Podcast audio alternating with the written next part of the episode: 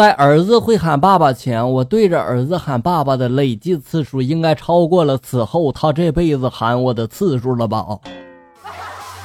本期节目为校友你的小可耐的专场段子秀。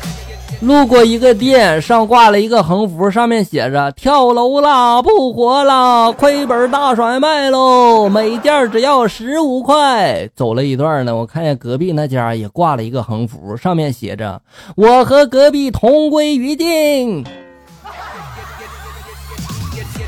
那你们快去跳呀，这样我们就可以随便拿了。老王从梦中醒来，突然想到忘记吃安眠药了。他从瓶中取出了两片安眠药，自言自语的就说了：“怎么不吃安眠药就睡了呢？”你说都睡着了，你还吃安眠药？你是不是傻？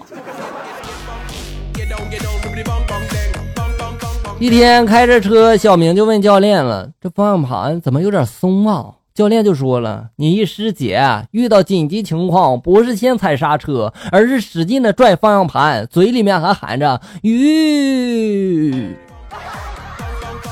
一看就是牛放多了。”顾客的脖子第二次被理发师的剃刀给刮伤了，他要一杯水。理发师拿水来，就问他是否有头发进到嘴里面了呀？顾客这时候冷冷的就说了：“不，我是想看看。”我这脖子漏水了没有？好吓人呀！小刚说了，某种程度上，强迫症是否可以打败拖延症？小明就说了，门儿都没有啊！强迫症会强迫性的拖延的，好像很有道理啊。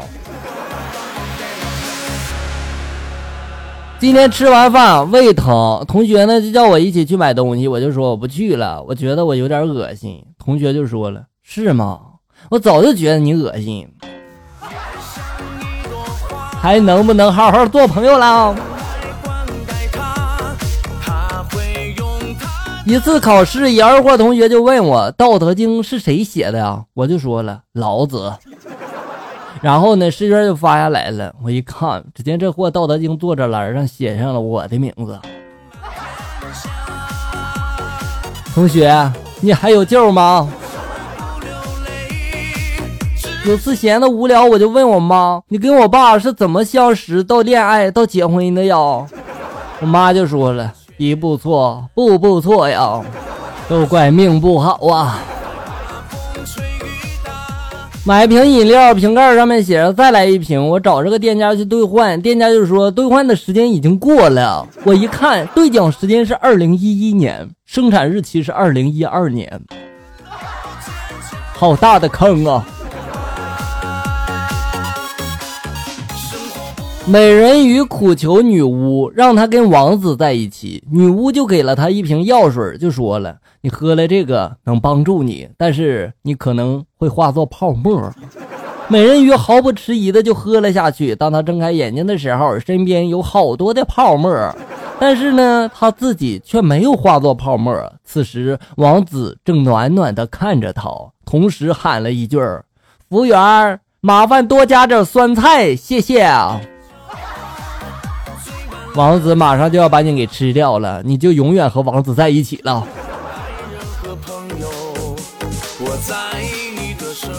一位老大爷骑着单车，车筐里面放了一只小狗，见人就嗷嗷叫啊！我就问老大爷了：“大爷啊，你带这个狗狗这是干嘛呀？”然后他很淡定的就来了一句：“当喇叭呀。”嗯，这个好使。好了，小友们，本期节目到这里就要结束了。欢迎大家关注咱们节目的同名微信公众号“醋溜段子”，上面有笑哥发布的更多搞笑内容。我在这里等你，咱们下期再见。